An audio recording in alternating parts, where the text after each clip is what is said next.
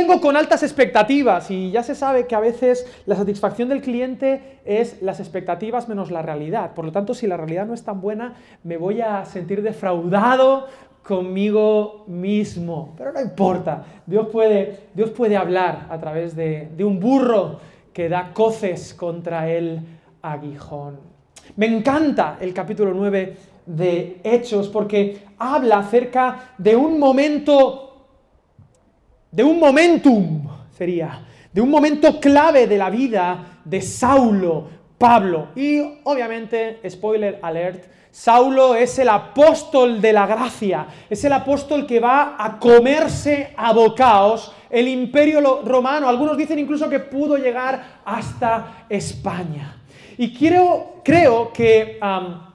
El apóstol Pablo puede ser un ejemplo para cada uno de nosotros. No creo que sea una excepción a la regla. Y quiero compartirte desde el corazón este mensaje porque, como digo, es uno de los mensajes ah, más inspiradores para mí. Yo regreso a Hechos capítulo 9 para recordar quién soy yo, qué tengo que hacer.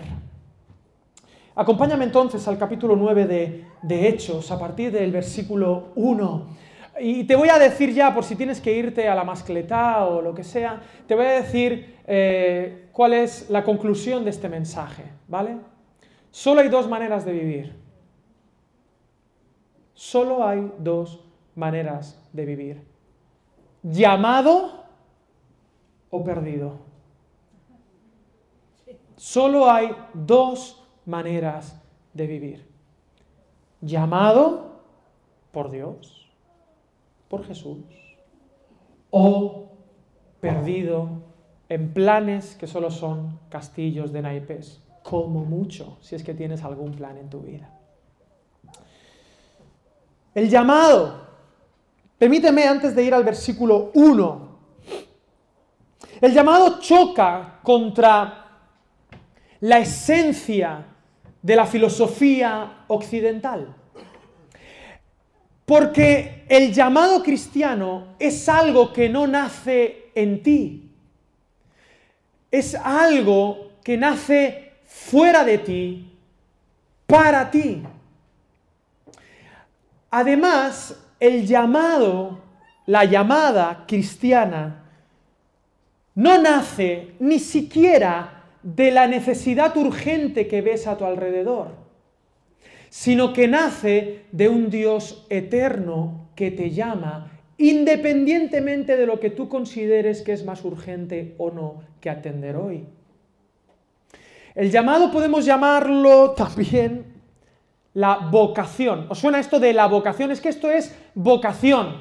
Madre mía, qué difícil es ser profesor, pero es que esa persona tiene vocación, por eso puede hacer lo que puede hacer. No, es que ser doctor es muy duro, pero como tiene vocación, del latín vocare, alguien te está llamando a hacer eso.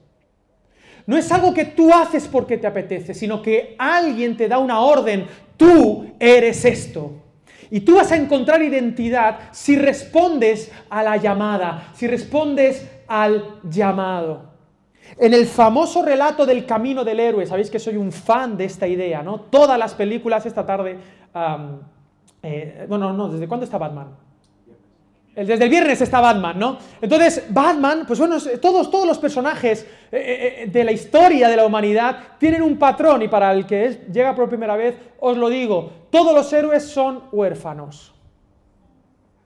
No tienen padre porque es nuestra historia. Todos nosotros somos huérfanos cósmicos, seres humanos perdidos sin identidad.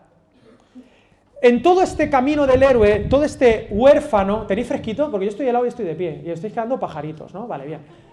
Eh, hay una llamada, hay alguien que te inicia, hay alguien que te dice, hey, tú no eres lo que tú pensabas. Tú tenías una vida común, pero te llamo a una vida de heroicidad, a una vida de aventura. Y tú vas a decir no y te vas a resistir y todo el camino del héroe es igual. Y entonces llega un punto en el que este mentor te llama a cruzar el umbral. En Aladín cruza el umbral y entra en la boca esa del león y entonces cuando encuentra la lámpara, cuando muere Simba, perdón, muere Mufasa, Simba se va y ya no puede volver. Ese es el punto de quiebre cuando Luke Skywalker se sube al halcón milenario.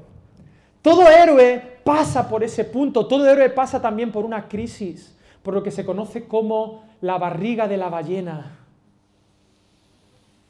Un momento donde uno se siente insuficiente, yo no soy capaz de hacer esto. Jesús tres días en la muerte, Jonás tres días en la barriga de la ballena, Pinocho en la ballena. Siempre hay una ballena de la que tú no puedes salir por ti mismo. Pero por alguna razón sales, porque siempre se sale al final.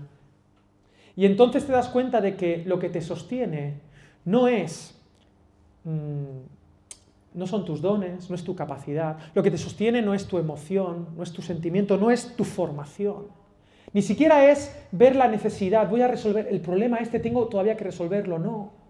Lo que te va a sostener es el llamado, es la llamada. Yo tengo que ir hacia allá. Y bueno, quizá estoy proyectando, es bastante probable, pero es mi experiencia. Con el tiempo me he dado cuenta que en los vaivenes de la vida, lo que a mí me sostiene, a mí, a José Alejandro San Pedro Ángel, no es que yo vea que algo, algo hay que hacer, no sois vosotros, no es lo que está pasando en Ucrania, eso no es el motor de mi vida. El motor de mi vida es que Él me llamó. Él te llamó. Y por eso yo no estoy perdido. Y cuando me dé el bajón y me dé la depre, ¿qué me va a sostener? Ale, recuerda que Él te llamó. Y cuando todo vaya súper bien y tengamos éxito, ¿qué es lo que hará que no se me vaya la olla a Camboya? Ale, recuerda que Él te llamó. Y cuando alguien te diga, Alex, es que tú no vales para nada, ¿qué tengo que recordar? Que Él me llamó. Porque solo hay dos maneras de vivir. ¿Llamado o qué? O perdido. Y cuando uno está perdido, todos los caminos son buenos. Cuando uno está perdido, lo que te digan va bien. Este negocio, bien. Esta vida, bien. Esta, esta familia, bien. Estos amigos, bien. Este dinerito, bien. Este sitio para vivir, bien. Este hobby, bien. Este entretenimiento, bien. Todo bien queridos, y todo mal, porque es que da igual. Pero yo quiero invitarte, como Iglesia Valente, a vivir la aventura de tu vida a que no te conformes con menos, que no te conformes con tener el banco lleno de pasta, con que no te conformes con ser un ciudadano de clase media acomodado, con que no te conformes con ser el más rico del cementerio, con que no te conformes con ser la persona más saludable, ni más simpática, ni siquiera más sana psicológicamente. No te conformes con eso y vive tu aventura en el nombre de Jesús. Pero para vivir tu aventura en el nombre de Jesús, y ya termino con la introducción, tienes que encontrarte con Jesús, o más bien Jesús tiene que encontrarse contigo y decirte quién eres tú, porque hasta que tú no te encuentres con Jesús, o más bien hasta que Jesús no se encuentre contigo, abrazo de Teletubby con lo que te voy a decir, tú no tienes idea de quién eres. Tú no sabes quién eres hasta que seas encontrado por Jesús de Nazaret. Porque todo ser humano, todo huérfano cósmico, todo héroe y heroína que está en esta tierra ha nacido para encontrarse con Jesús de Nazaret, para ser perdonado por Jesús de Nazaret y para ser enviado a la vida por Jesús de Nazaret. Y mientras tanto estarás perdido. Abrazo de Teletubby, ¿eh? Acuérdate. El llamado es un concepto exclusivamente cristiano. El llamado no es tuyo, alguien te lo hace. No depende de tus apetencias, yo he sido llamado. No es la necesidad la que te llama, sino tu Señor. Y lo que te sostendrá, no es la, la necesidad es cortoplacista, porque cuando la necesidad se acaba, creerás que ya no estás siendo llamado. No, tú necesitas un motivo para tu vida, mucho más alto que la necesidad. El motor para cumplir tu llamado no es la necesidad, sino la orden de tu Señor. Saulo, versículo 1, ya estoy en el texto. ¿Estáis bien, familia? Es que yo estoy, estoy, os lo digo, un poco meta, metaprédica. Quiero predicar más tranquilo. Estoy como un proceso así como que me, el, toquecito este de la garganta, voy a es un poco más reflexivo, a ver si, si sigue molando. Saulo, respirando aún amenazas y muerte contra los discípulos del Señor, vino al sumo sacerdote y le pidió cartas para las sinagogas de Damasco, a fin de que si hallase algunos hombres o mujeres de este camino, los trajese presos a Jerusalén de repente se abre el telón y aparece un villano, no aparece un héroe, aparece el malo de la película. ¿Qué noticias tenemos de este Saulo? O más bien Saúl. ¿Por qué Saúl? Porque era de la tribu de Benjamín y el primer rey fallido de, Israel era de la tribu de Benjamín, se llamaba ¿cómo? Saúl, es el único Saúl, aparte de este Saúl, en la Biblia. Y muchas personas, pues como soy de la tribu de Benjamín, a mi chiquillo Saúl, este Saúl era un villano. En el capítulo anterior, él había consentido en la muerte del primer mártir de la iglesia, Esteban. E incluso yo sé que esto es arriesgado de decir, pero cuando el texto dice, ¿os acordáis de la muerte de Esteban, no? ¿Quién era Esteban? Un organizador, un tío que, que organizaba cosas, pero que se puso a predicar y tiene la predicación más larga de todo Hechos de los Apóstoles. Es brutal este tipo. Pero bueno, en cualquier caso, lo arrestan. Y entonces predica, lo arrestan además de manera injusta y, lo apedrean y lo matan. Y dice que dejan las ropas a los pies de este Saúl. ¿Qué significa eso? ¿Y por qué Saúl y no otro? Un joven llamado Saúl. Algunos dicen que dejar las ropas era, era una manera de decir, tú has autorizado esta muerte. Tú eres la autoridad competente judía que de alguna manera avala desde la Torá que esto está bien. ¿Tiene sentido para ti? Por lo tanto, ese es Saúl. Saúl que recuerda aquel Saúl que perseguía al verdadero rey, David. Este es un malo de los malos. Este es terrible. Este estaba respirando, dice el texto, amenazas hasta este momento. Saulo respiraba amenazas y muerte. Dice eh, eh, en, el, en, el, en, el, en el griego emneo, de donde viene neuma, de donde viene espíritu, su espíritu, su, respiración, su motor de vida, su oxígeno, eran el apeiles y el fonou, que en realidad no significa tanto muerte, sino asesinato. Asesinato. El tipo tenía un instinto asesino. Era un villano en toda regla. Era el Joker de la película. Era alguien que le movía un celo, va a decir el mismo, el celo en cuanto a la religión, celoso, fariseo. Un tipo que había crecido a los pies de Gamaliel, de uno de los maestros más importantes de la época. ¿Qué movía a Pablo, a Saulo, a Saúl? La venganza. Le movía el tener la razón. ¿Cuál era el mecanismo de defensa donde él encontraba identidad? Ser mejor que los demás. Llegar hasta donde otros no llegaban. Este es celoso, pues yo no solamente voy a quedarme aquí, sino que voy a ir hasta Damasco a por ellos. Y voy a demostrar que soy más moral que cualquiera. Yo sí soy bueno, no como estos que voy a matar. ¿Tiene sentido para ti? ¿Y qué lejos está este villano de nosotros, que le movía el instinto asesino. Pero querido, querida, ¿qué mueve tu vida? ¿Qué te está llamando? A él le llamaba eso. A él le llamaba querer validar su identidad como un verdadero celoso de la religión judía. ¿Qué te llama? Hay gente que le mueve, que respira el placer. Y si no siente placer, no se siente validado, no se siente humano, no se siente vivo. Hay gente que le mueve la seguridad. Hasta que no esté todo bien, no estoy bien. Hasta que no esté todo en orden, pues, y Cari, Cari nunca todo va a estar bien. Hay gente que le mueve el bienestar. Que estemos bien, bienestar, la sociedad de bienestar. Hacer lo correcto a los ojos de los demás o un sentido exagerado de justicia, o de venganza, o de querer ser más bueno que otros, o de experimentar, o de lo que digan los demás. Depende. Cada uno de nosotros, por nuestro bagaje, por lo que nuestra vida ha sido, hemos asumido diferentes estrategias para encontrar sentido a nuestra vida, porque solo hay dos tipos de personas, solo hay dos maneras de vivir, los que son llamados y los que están perdidos, pero cuando uno está perdido, escucha muchas cosas, es llamado por muchas cosas. Te digo más, una herida, hay personas que lo que les mueve es una herida del pasado, que son incapaces de cerrar. Y van a estar toda la vida doloridos. Ay, ay, ay, ay, ay, ay, ay. ¿Conoces esa clase de personas que están con el ay todo el santo día en la boca?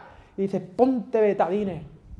Ya, les mueve el ay y han encontrado, y esto es súper interesante psicológicamente, han encontrado su identidad en su dolor, en su herida, y tienen miedo de que si ya no les duele dejen de ser ellos y tener poder. ¿Poder para qué? Para decir ay. Y para que les presten atención. ¿Tiene sentido? Ay, ay, ay, pero hay más. La falta de perdón, gente que se cree más justa que Dios y que dice, no, yo no puedo perdonar. Pues querido, lo único que se te pide en la espiritualidad eh, cristiana es que perdones. Si tú lees el Padre Nuestro, tú no tienes que hacer nada. Todo lo hace Dios menos una cosa. Perdónanos nuestras deudas como también nosotros perdonamos. Es lo único que tú tienes que hacer. Pero hay gente que le mueve la falta de perdón o querer demostrarle algo a alguien, normalmente a un padre o a una madre.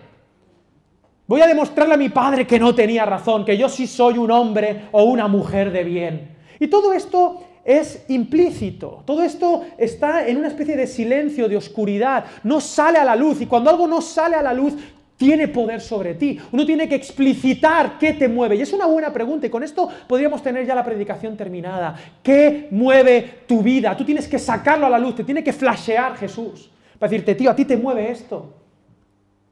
Hay gente que le mueve el control. Hay gente que le mueve eh, eh, eh, la aceptación del otro. Hay gente que le mueve un proyecto y está dispuesto a acabar con las relaciones con tal de llegar a ese proyecto, porque todo eso busca validación, busca ser llamado, una razón de vivir. ¿Qué mueve tu vida? Pidió cartas, mas yendo por el camino, versículo 3, aconteció que al llegar cerca de Damasco, repentinamente le rodeó un resplandor de luz del cielo y cayendo en tierra, oyó una voz que le decía, Saúl, Saúl, le dijo por el nombre, me encanta. ¿Por qué me persigues? Él dijo, ¿quién eres, Señor? No Señor en plan Señor Jesús, sino, ¿quién eres, eh, Sir? ¿Sí? Como Señor en minúscula. ¿Este tío quién es? Y le dijo, yo soy Jesús a quien tú persigues dura cosa te es dar coces contra el aguijón. Lo primero que me encanta de este texto, me encanta, eh, eh, me, encanta, es que Saúl no hizo nada.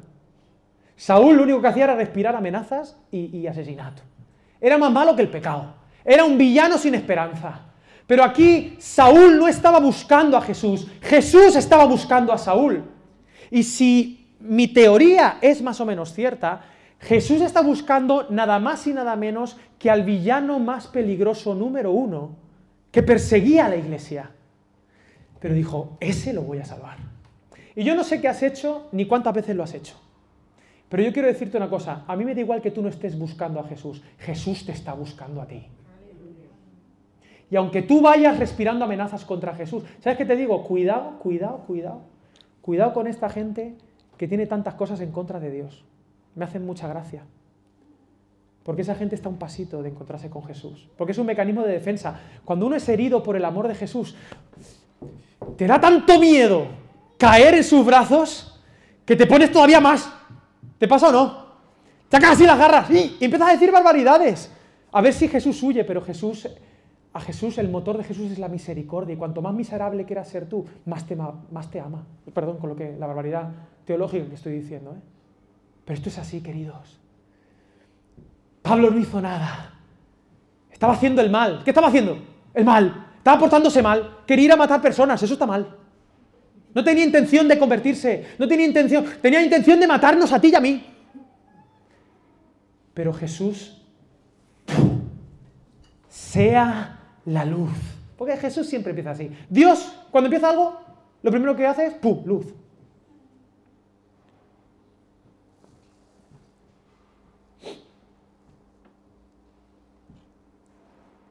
¿Por qué me persigues? Dura cosa te es dar coces contra el aguijón. ¿Por qué peleas con Dios? Queridos, si Jesús es Jesús y es el Hijo de Dios, yo quiero decirte una cosa. Si tú te estás peleando y estás persiguiendo y te estás moviendo por estas, estos aires que he mencionado, en realidad te estás peleando contra ti mismo, contra el ser. Yo soy Jesús a quien tú persigues. Cuando tú estás buscando tu proyecto de vida personal sin tener en cuenta tu llamado, cuando tú estás cayendo en placeres que no son lícitos, cuando tú estás teniendo las prioridades equivocadas en tu vida, cuando tú estás conformándote con lo que este mundo te plantea acerca de lo que es vivir bien, en realidad tú estás luchando contra tu propio ser. Porque si la Biblia tiene razón, la Biblia dice que todo es por Él y para Él, que en Él vivimos, nos movemos y somos. Perseguir de esta manera negativa a Jesús, negándole, es negar tu propio ser, tu propia existencia. Y esto es terrible, porque es la otra cara de la moneda. Negar a Jesús, no encontrarse con Jesús, tiene un precio muy alto y no es el infierno solamente. Queridos, el precio de no dejarse encontrar por Jesús es que tú jamás te encontrarás contigo mismo en tu vida. Tú jamás serás. Porque uno comienza a ser cuando es encontrado por Jesús. Cuando uno nace de nuevo. Esto soy. Eso no quiere decir que todo lo anterior no valga, es parte de tu camino. Pero hasta que tú no seas encontrado por el abrazo de Jesús, por la luz de Jesús, tú no sabes quién eres. Tú vives en una huida hacia adelante, buscando sentido en cosas que, no, que jamás darán sentido a tu vida. No lo tienen. Es agua con sal que te va a dejar con más sed cada vez. Por eso, aunque somos la sociedad más a gusto del mundo, somos los más infelices de la historia. Déjate encontrar por Jesús. ¿Cuál es tu llamado? Porque aquí quiero hacer un apunte. Este silencio es por el tiempo, ¿no? Está así raro, ¿no? Un apunte. Predica tranquilo, Alex.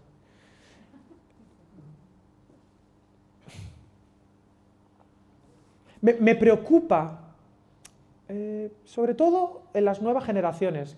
Cuando yo digo nuevas generaciones es de mi edad para abajo siempre. ¿Vale? Me preocupa, esa risa no la entiendo. Me preocupa, me preocupa sobre todo en las nuevas generaciones, una comprensión equivocada de lo que significa el cristianismo. Porque a veces me da la sensación de que la gente cree que el cristianismo es un mejoramiento de la persona. Es decir, un mejoramiento moral y ético de la persona. Yo soy así y, puedo ser mejor. ¿Qué voy a hacer para ser mejor? Ser cristiano. Entonces, entonces incorporas ese esa cosmovisión cristiana, entonces mejoro. Yo antes no ayudaba a la gente pobre, ahora ayudo a la gente pobre. Yo antes no estaba tan pendiente de cuestiones, sobre todo mm, tema de justicia social, y ahora sí. Yo antes no era tan buen marido y ahora sí soy un buen marido. Yo antes no era tan buen padre y ahora sí soy muy buen padre. Es una especie de simplemente terapia moral y ética para ser mejor persona. Yo antes consumía una cosita que estaba buena, pero está mal, y ahora me, estoy quitando de eso. Y hemos reducido el cristianismo a simplemente un proceso de mejoramiento humano. Y, eso no es verdad. O por lo menos no es toda la verdad. Porque aunque es verdad que tú funcionarás mejor siendo un seguidor de Jesús que no siéndolo, la verdad es que el cristianismo no es que tu coche se tunee. ¿Se entiende tunear el coche? No es tunear el coche, no es hacerte tu coche Fast and Furious. El cristianismo es cambiarte el motor. Es nacer de nuevo es dar la vuelta a la tortilla. Es decir, ya no vivo yo, y ese yo es muy grande. Ese yo no es solo lo que yo considero malo, sino también lo que yo consideraba bueno. Ya no vivo yo, mas Cristo vive en mí. Es un cambio de ser. Pero esta es la paradoja. En Él me encuentro. Sin Él estoy perdido. Es un cambio y me preocupa en las nuevas generaciones que crean que el cristianismo simplemente es mejorar un poquito. No, querido, es nacer de nuevo, es cambiar el motor de tu vida, cambiar la gasolina de tu vida. Y si quieres un ejemplo más bonito, con perdón de los que tienen Android, ¿vale? No es, no es, no es el problema, ¿vale? ¿Tenéis Android? Android, androide, robots, no son. Android. Y entonces, yo tengo este iPhone. Y entonces yo meto Android aquí. Yo meto el sistema operativo Android en este iPhone. ¿Qué pasa? ¿Cómo va a ir este iPhone? O no va a ir, o, o va mal, ¿sí o no? Va mal, pongamos que va. Pero ¿cómo va a ir? Va a dar errores de código todo el tiempo. Va a dar problemas todo el tiempo. Es imposible que funcione bien. Y entonces, ¿qué hago? No, me voy a poner el Android siguiente, voy a mejorar el Android, y voy a mejorar el Android, y voy a mejorar el Android, a tunear el Android. Pero querido, tú no has nacido para funcionar con Android, porque tú eres un iPhone. Y tú todavía no te has encontrado contigo, con perdón de los de Android, de verdad que no tengo nada en contra, porque sé que está Marquito. Eh, ¿Marquito está? ¿No está Marquito? No, estará con los niños. Bueno, no sé. Él, él es muerte, a, muerte con Android, tío. Es, es una religión, tío. Y tú tienes Android y tú quieres mejorar tu vida, no, y voy a ser más buena persona, y soy más buena persona, y soy más buena persona. Pero queridos, no se trata de ser mejor persona, se trata de que te desinstales el Android porque iPhone solo funciona con Dios. Es un, mal chiste, pero no se te olvidará en la vida de lo malo que es este chiste. Es tan malo que lo vas a recordar porque lo he hecho como una especie de sacrificio vivo a Dios. He dejado a mi, al lado de acuerdo a mi sentido del humor, he dicho, por vosotros me humillo. Tú no puedes funcionar con Android, tú solo funcionas bien con Dios. Porque tú has nacido para ser lleno del Espíritu Santo. Y cuando seas lleno del Espíritu Santo dirás, este soy yo. ¿Me entendéis o no? Uy, me pongo malo.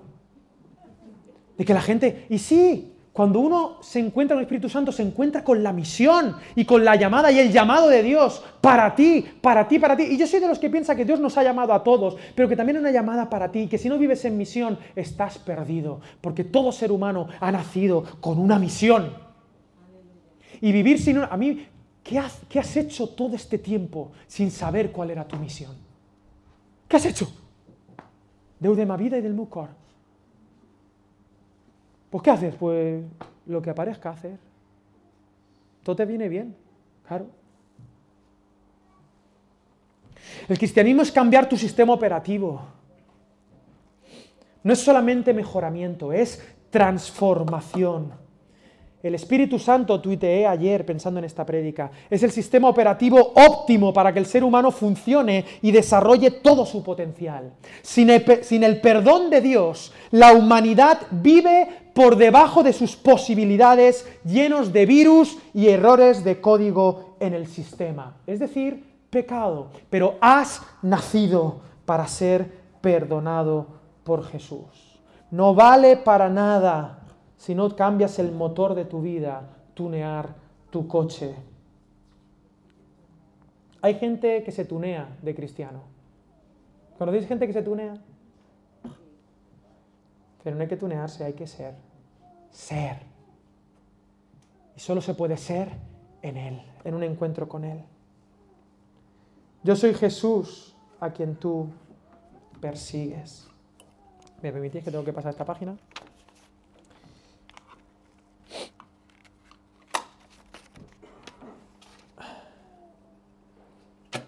¿Por qué te da miedo lo que te estoy diciendo? Te lo voy a decir. Porque ¿qué dice el versículo? Más vale malo conocido que qué. Tú estás aquí y dices, Alex, un momento, ¿tú me estás diciendo que yo no soy yo? Sí. Hasta que me encuentre con Jesús, sí, pero yo soy yo. Y yo me gusto mucho. Y mi vida así, más vale malo conocido, me da miedo dejar de ser yo. Porque no conozco otra cosa. No conozco otra versión de mí que yo. Y me da miedo este cambio. Entonces sacamos las garras y nos ponemos, ¡ay, ay! Entonces, entonces, ¿quién seré? Y entonces me acuerdo del libro de C.S. Lewis, ¿no? De, las crónicas de Narnia, cuando uno de los chicos se ha convertido en un dragón y el león tiene que quitarle las escamas para que vuelva a ser un niño, pero tiene miedo de que le vaya a doler. O me acuerdo ah, de San Agustín, cuando, ¿sabéis que San Agustín, que de San no tenía nada, era solamente Agustín, era un africano de sangre caliente y le gustaban más las chicas que un tonto un caramelo y él oraba y decía siempre, Señor, hazme santo, pero todavía no. Y era muy bonito San Agustín. Y entonces él hablaba y, Señor, quítame esta concupiscencia, pero no quiero porque, claro, esto es como un dragón, decía, ¿y quién seré? ¿Quién seré yo si ya no tengo eso? Y yo entiendo que tengas miedo. Yo entiendo que tengas miedo porque no conoces quién eres en Jesús. Pero más vale malo conocido que bueno por conocer es una de las grandes mentiras que esta sociedad nos ha vendido. Claro que no, claro que vale la pena lo bueno por conocer que Dios ha depositado en ti, que lo malo a lo que estás acostumbrado. Pero somos seres cómodos hasta para el mal. El, hecho de cambio nos incomoda tanto que preferimos quedarnos así y aguantar, resistir, que cambiar. Queremos mejorar lo malo. En lugar de pararte, conectar el iPhone, decir, no, me quito esto, me conecto el Dios. Por eso yo quiero decirte lo que Dios decía siempre cuando se presentaba a alguien. No temas. No temas. De verdad, no temas. En Él está tu verdadera identidad. No temas. Ríndete a Él. Lo que estás queriendo proteger te hace daño a tu ser. No temas. Entrega tu vida al Señor y encontrarás al héroe inesperado que hay en ti. No temas. Versículo 6. Él temblando, no de frío, él temblando y temeroso. Claro, es normal que uno tenga miedo.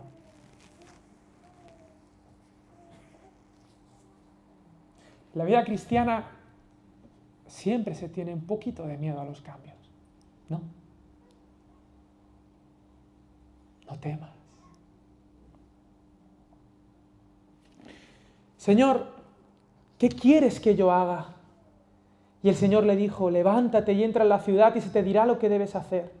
Y los hombres que iban con Saulo se pararon atónitos, oyendo a la verdad la voz, pero no lo veían, no veían a nadie. Entonces Saúl se levantó de tierra y abriendo los ojos no veía a nadie se quedó ciego. Así que llevándole por la mano le metieron en Damasco, donde estuvo tres días sin ver y no comió ni bebió. Jolines. O sea que ser cristiano es dejar de ver. Estoy peor que antes. Ahora soy vulnerable. Ahora otro me tiene que guiar, me tiene que llevar. Lo llevaron de la manita. ¿Te acuerdas de Pablo, el que respiraba amenazas? El tío que podía con todo. Me voy a comer a los cristianos como, vamos, con chocolate con churros.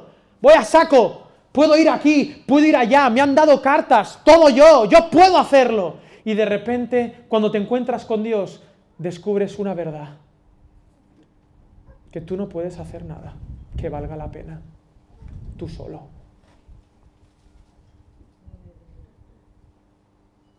Ciego, guiado por otros, y estuvo tres días sin comer ni beber. Me gusta porque no fue una conversión simplemente de, ay, qué emoción, sino un tiempo de reflexión. Cuando uno, ¿por qué oramos? Cuando cerramos los ojos, eh, cuando él ayunó y oró, él, él, estuvo tres días en la barriga de la ballena, pensando. Porque es en la barriga de la ballena, es en ese lugar donde uno no tiene otra persona que tú. y Dios. ¿Te acuerdas de Jonás en la ballena? Fue ahí donde él se encontró con la gracia de Dios, donde él oró y cantó, donde él encontró de nuevo su llamado de ir a Nínive a predicar la misericordia de Jesús. Hay un lugar oscuro, pero positivo de tu vida, que te va a hacer madurar y crecer. pero es un lugar que da miedo. Por eso Dios te dice, no temas. No ves nada, estás en oscuridad, pero aprovecha para, ¿sabes qué? Te estás encontrando contigo mismo por primera vez. Llevas demasiado tiempo huyendo hacia adelante. Para un momento. Deja de perseguir. Para. Deja de mirar. Y mira. Solo estamos tú y yo. Y había entonces en Damasco un discípulo llamado Ananías, a quien el Señor dijo en me encanta este personaje, Ananías, y él respondió, heme aquí Señor, y el Señor le dijo, levántate y ve a la calle que se llama derecha, y busca en casa de Judas a uno llamado Saúl, madre mía, todos nombres bonitos, de Tarso, porque he aquí, dice, me encanta, dice, he aquí, él ora. ¿Tú sabes lo que es orar? Orar es, es hablar con la persona que más te conoce. Orar es descubrir por primera vez quién eres. Pablo seguía una religión, pero no había orado. Pero dice, vete a por él porque él ora. Él está ciego, pero está haciendo lo más importante, se está encontrando conmigo y por lo tanto se está encontrando con él. Ve. Y uy, aquí tantos detalles y ha visto en visión a un varón llamado Ananías que entra y le pone las manos encima para que recobre la vista. Entonces Ananías respondió, Señor, he oído de muchos acerca de este hombre, cuántos males ha hecho a tus santos en Jerusalén, y aún aquí tiene autoridad de los principales sacerdotes. Claro, porque todavía era un tipo que era un asesino, que está ciego, ¿vale? Pero el tío es peligroso, para aprender a todos los que invocan tu nombre. Y me encanta Dios, porque es que Dios es un jugador, dicen los argentinos. Dios, Dios pero tú te piensas que Dios va a estar esperándote a ti a que tú le prediques a alguien para él estar haciendo algo en su vida. Dios va, juega a dos bandas, siempre, siempre a dos bandas. Por un lado se va a buscar a Ananías y le dice, Ananías, tengo la misión más importante de tu vida, Ananías. Te la voy a decir, y Ananías, que era un profeta muy bajo, dice, uy Señor, qué bien, por fin voy a ir a la nación. Y le dice, no, vete a la calle derecha, donde está la panadería. Esa es tu misión, ve para allá. Ananías dice, bueno, no tengo que coger un barco, no tengo que pillar un avión, no tengo que... A la calle de... Porque hay gente que hemos, em, lo decía Londoño el otro día en el podcast, hemos romantizado la misión como si, si el más allá fuera más difícil que más acá. Y no, queridos, hay gente que está mucho más lejos del Evangelio y mucho más lejos de ti, aunque está a tu lado, que personas que están a miles de kilómetros. Y sobre todo en la aldea global donde vivimos hoy en día. La misión más lejana quizá puede ser un familiar tuyo.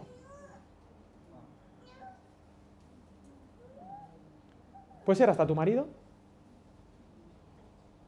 o tu mujer, o tus hijos, o tus padres. También los que están lejos físicamente. Pero no hay que ir muy lejos para irnos a las antípodas del Evangelio. Solo tienes que salir de este cine. Ahí está lo último de la tierra, que necesita la salvación de Jesús también. Y gloria a Dios porque vamos a ir a las naciones, y gloria a Dios porque muchos de vosotros sois de naciones, pero la calle derecha puede ser la misión más importante de tu vida. Pero mientras Dios está hablándole a Ananías, también le dice, le he dicho a Pablo que va a venir un tío que se llama Ananías y que le va a dar un abrazo.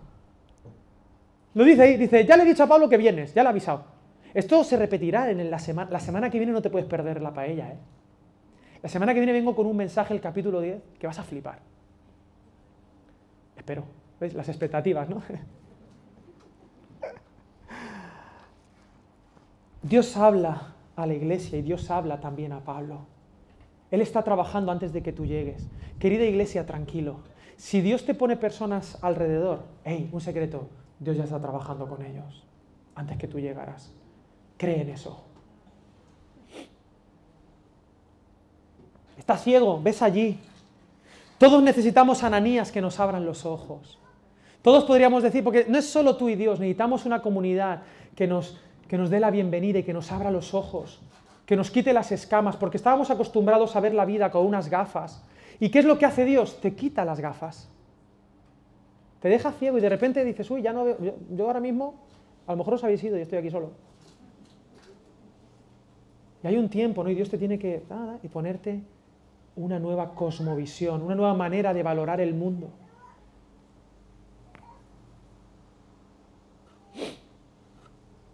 Debemos hacer largos viajes para ir a la calle derecha a veces. Qué misión tan increíble.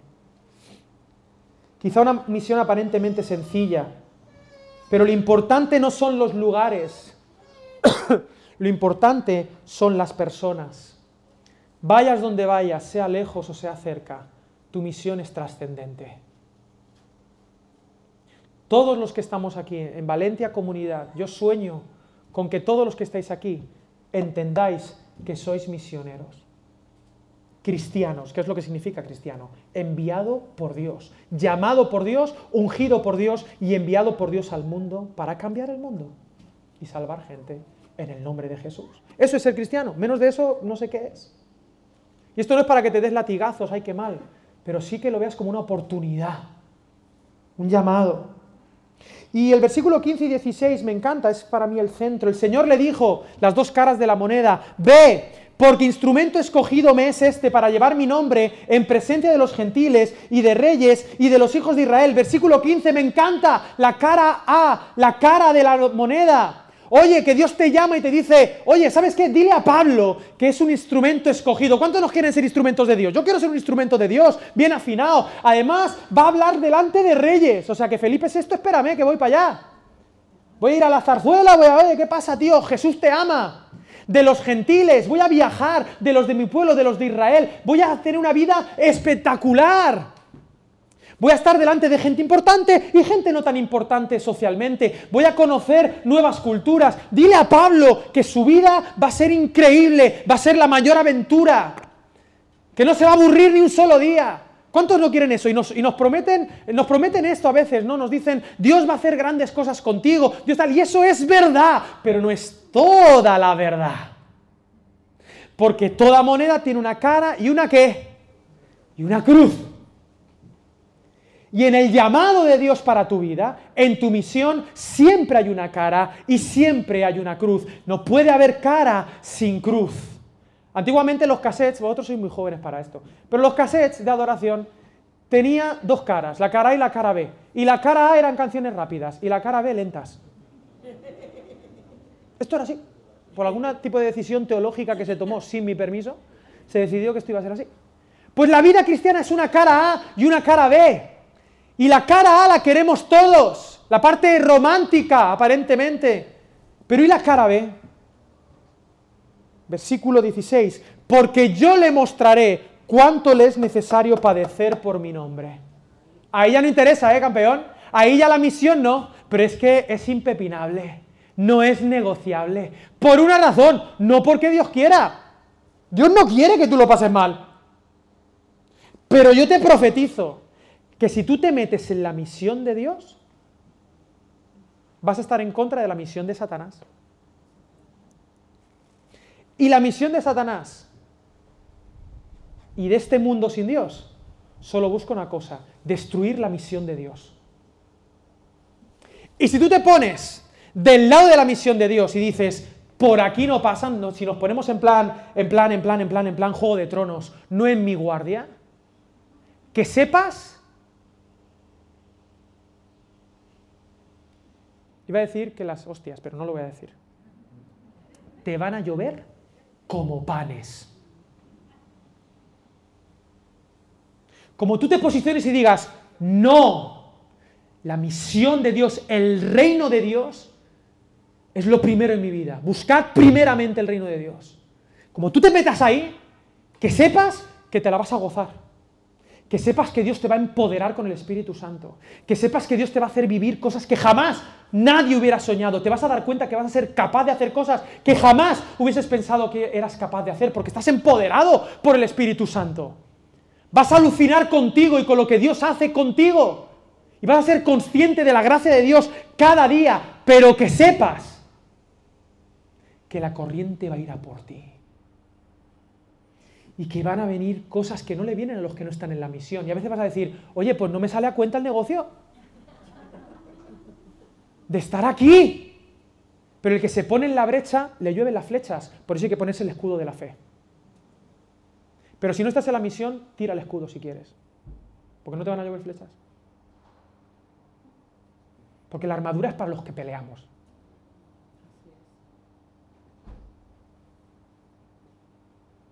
Pero estoy tranquilo.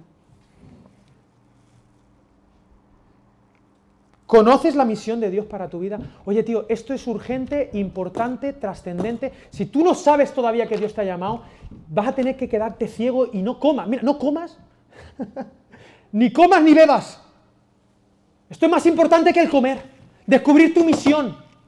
Y ahí estará tu terapia. Y no esperes ser perfecto. ¿Tú te crees que Pablo era perfecto aquí? Pablo era un asesino ese día, todavía. Estaba sintiéndose mal. Y yo pienso que también tenía el aguijón. Ostras, la que he liado con Esteban. Uy, yo creo que eso lo llevó Pablo, pobrecito mío. Pero Pablo experimentó, Pablo, que era movido por la moral. Hoy en día lo conocemos como el apóstol de la gracia, ¿no?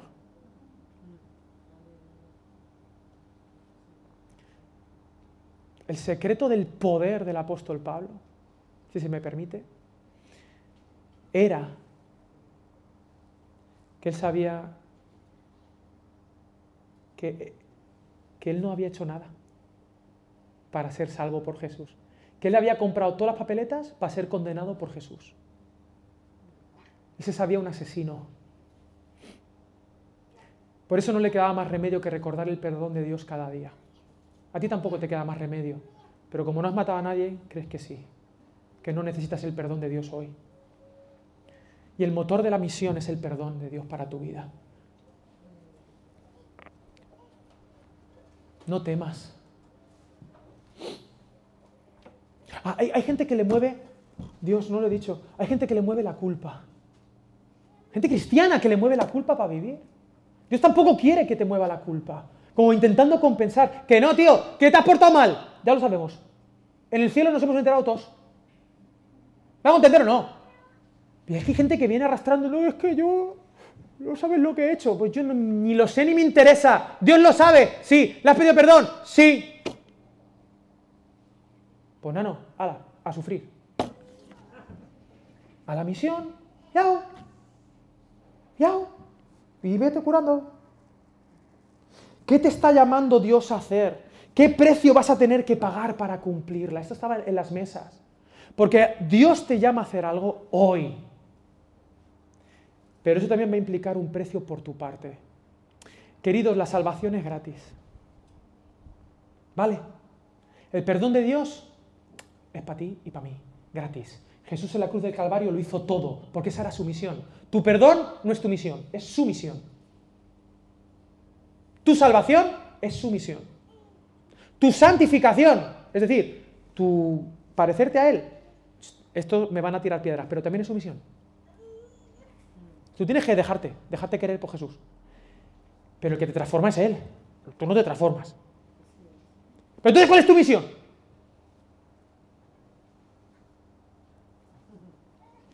Querido, la salvación es gratis. El perdón de Dios es gratis. Pero la misión te va a costar toda tu vida. Y cuando digo toda, ese toda es muy grande. Porque no es solo lo malo.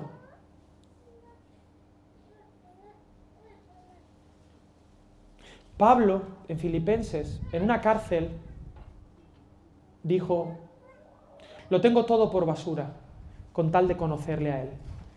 Y lo que Pablo tenía no era para tirar a la basura, ¿eh?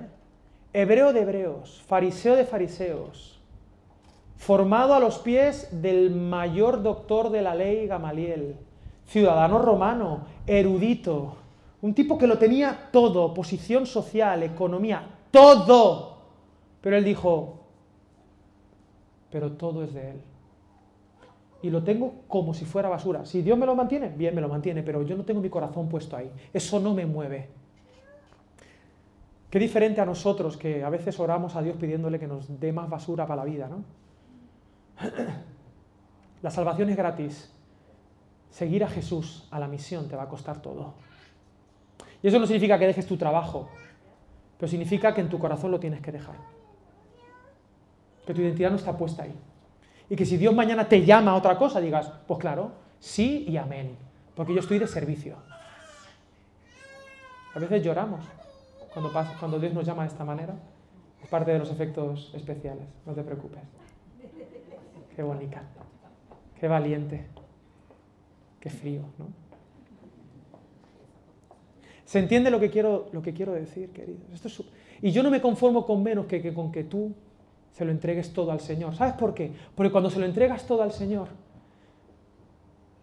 descubres quién eres. Más vale dar que recibir. El que quiera guardar su vida, la perderá. Y el que la pierda por mi causa, éste la hallará. Hallará. Solo hay dos maneras de vivir, perdido o llamado. ¿Cuál es la misión de tu vida? ¿Y qué precio vas a tener que pagar para cumplirla? Y ya termino. Fue entonces Ananías y entró en la casa y poniendo sobre él las manos dijo, hermano Saulo, el Señor que se te apareció en el camino por donde venías, me ha enviado para que recibas la vista y seas lleno del Espíritu Santo. Claro, porque tiene que ser lleno, si no, no hay nadie. Y al momento le cayeron los ojos como escamas. ¿Te acuerdas de las escamas de dragón? Se le cayeron por fin. Y recibió al instante la vista y levantándose fue bautizado el momentum, porque le cambiaron el motor. Y habiendo tomado alimento, ya había, menos mal que comió, recobró fuerzas y estuvo Saulo por algunos días con los discípulos que estaban en Damasco. Fue acogido por una comunidad. Porque, ojo, eh, porque este tipo era peligroso. Este Saulo, cuidado, que este es el que mataba gente. Luego los discípulos no se van a fiar de él si seguimos leyendo. Viene a Jerusalén y dice, a ver si esto es una tapadera. ¿Habéis visto Infiltrados? La peli Infiltrados de Martín Scorsese. A ver si este tío se está haciendo de cristiano, pero lo que quiere es llegar al corazón y, pillar a Pedro, a Santiago y a Juan por banda y reventarnos a los tres. Le tenían miedo a Pablo y Pablo que no, que no, que soy cristiano. Sí, sí, sí, sí. A ver, habla en lenguas, a lo mejor la tiene...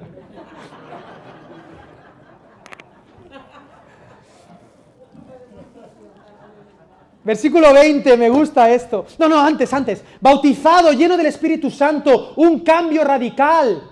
Esto no es tunearte el coche, esto no es ponerte la aplicación de YouVersion en el móvil, esto consiste en bautizarte. Bautizar, ¿sabes qué significa? Baptizo. ¿Alguien se quiere bautizar? Por favor que nos lo diga después. Aquí estamos bautizando, porque bautizar es enterrar, baptizo, enterrar y hacer que resucite, pero ya no, el que entierras, sale otro. Si yo fuera Chuck Norris, yo te bautizaba en la tierra.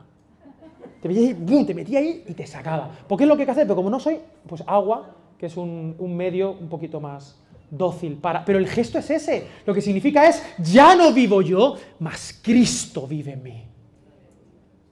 Fue bautizado, fue lleno del Espíritu Santo y comprendió la misión. ¡Ey! ¿Cuánto tiempo tienes que esperar para comenzar a la misión? Tengo que ir cinco años al seminario, tengo que estar diez años, tengo que dejar de pecar este pecadito, tengo que tal. No, dice, Enseguida predicaba a Cristo en las sinagogas diciendo que este era el Hijo de Dios y todos los que le oían estaban atónitos y decían, ¿no es este el que asolaba en Jerusalén a los que invocaban este nombre? Y eso vino acá para llevarlos presos ante los principales sacerdotes. Eh, cuidado que es tramposo, pero Saúl mucho más se esforzaba y confundía a los judíos que moraban en Damasco demostrando que Jesús era el Cristo. Me encanta, este tipo no se esperó. Se convierte a una comunidad de discípulos que le ayuden. Bueno, ¿qué ha pasado aquí? ¿Tú, eres Saulo? Sí, sí, pero, era un bebé. El tío que tenía una formación increíble, de repente tuvo que ser arropado por los ananías, por los, por los que había allí, que le tenían miedito. Pero yo me imagino que Pablo fue un baño de humildad para él. Me encanta. Nació de nuevo y empezó a aprender de los otros discípulos de esa comunidad. Cuando uno nace de nuevo, uno forma parte de Valencia o de quien sea y, estamos por mirarnos y no importa lo que seamos en el mundo. Aquí hay gente que tiene mucha pasta y gente que, no tiene un duro. Aquí hay gente que tiene una posición social y gente que no. Hay gente que está bien y hay gente que no. Hay matrimonios en crisis y matrimonios que parecen Barbie Ken. Aquí hay de todo. Aquí hay jóvenes, adultos, viejos, tal, tal. Hay gente que tiene mucho conocimiento de la Biblia, gente que no. Hay gente que es más emocional, gente que es más intelectual, gente que es más cerebral, gente que le, tira un poquito más la ayuda al otro, gente que es más de oración, gente que es más de la palabra. Pero todos somos discípulos de Jesús y estamos para ayudarnos. Y yo aprendo de todos y, y todos aprenden de mí y uno aprende del otro y el otro aprende del uno y de la una. Estamos viéndonos y aprendiendo, intentando averiguar cuál es nuestro llamado. Pero no se queda ahí Pablo solamente, no se queda solo en la comunidad, sino que enseguida dijo, vamos a ver, yo no tengo tiempo que perder. Porque Pablo, todo lo, todo lo malo que era, porque Pablo era malo, pero tenía un tesón que flipas, porque eso de irse a Damasco, pedir carros al tío. Y esto es muy bonito, esto es precioso, porque esto hace que no, Dios no invalida lo que eras antes de Él. Lo cambia, lo transforma, lo convierte en verdadero, en bueno, en bueno. La arrogancia sin Dios. ¿Hay algún arrogante en la sala? Iba a hacer un chiste de nacionalidades, pero no lo voy a hacer. Yo no he dicho nada, ¿eh? Yolanda, que te he escuchado. Eh, la arrogancia sin Dios, con Dios, es seguridad de visión. El crítico que solo ve el fallo en los demás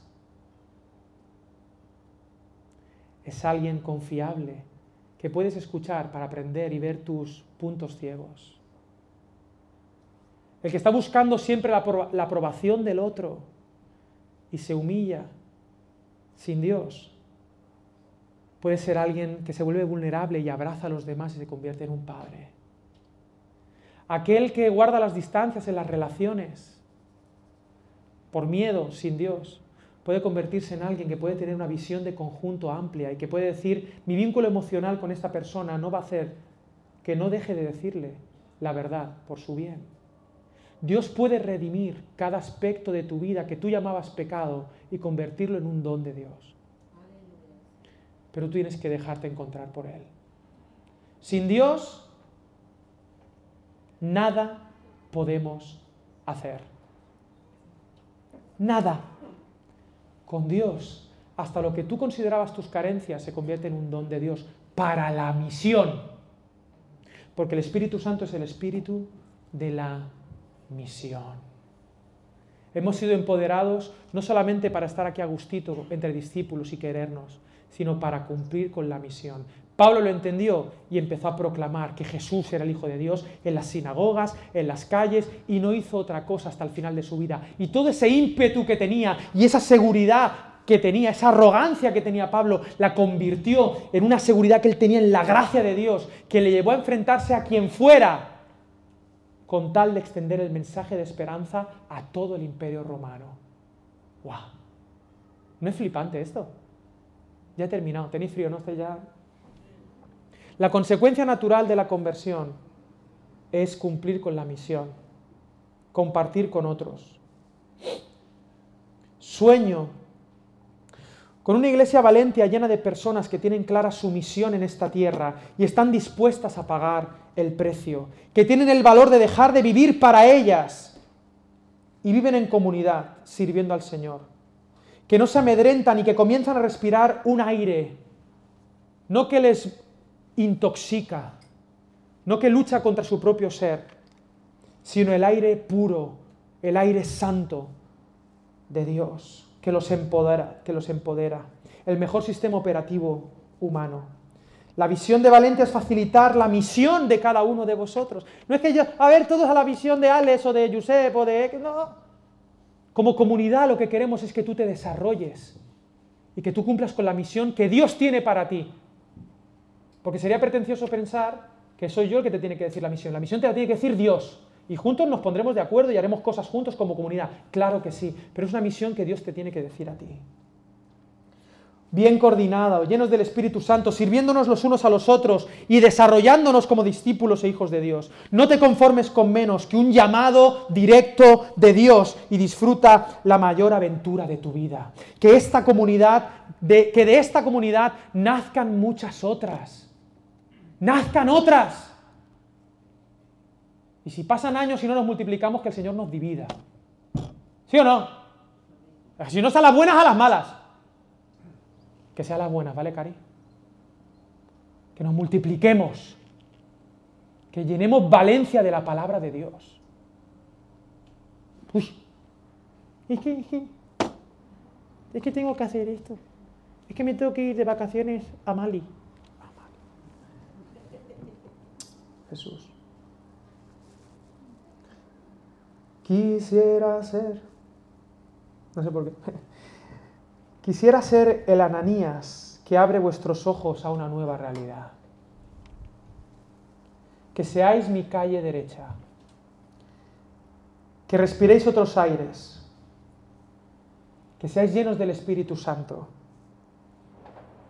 Me conformo con ir a la calle derecha de vuestra vida si sois apóstoles, enviados de Jesús, llamados por Jesús para ir, para cambiar el mundo. Me conformo con ir a la calle derecha si me encuentro contigo y tú vas a las naciones. Vive el camino del héroe, que solo se puede vivir con Jesús.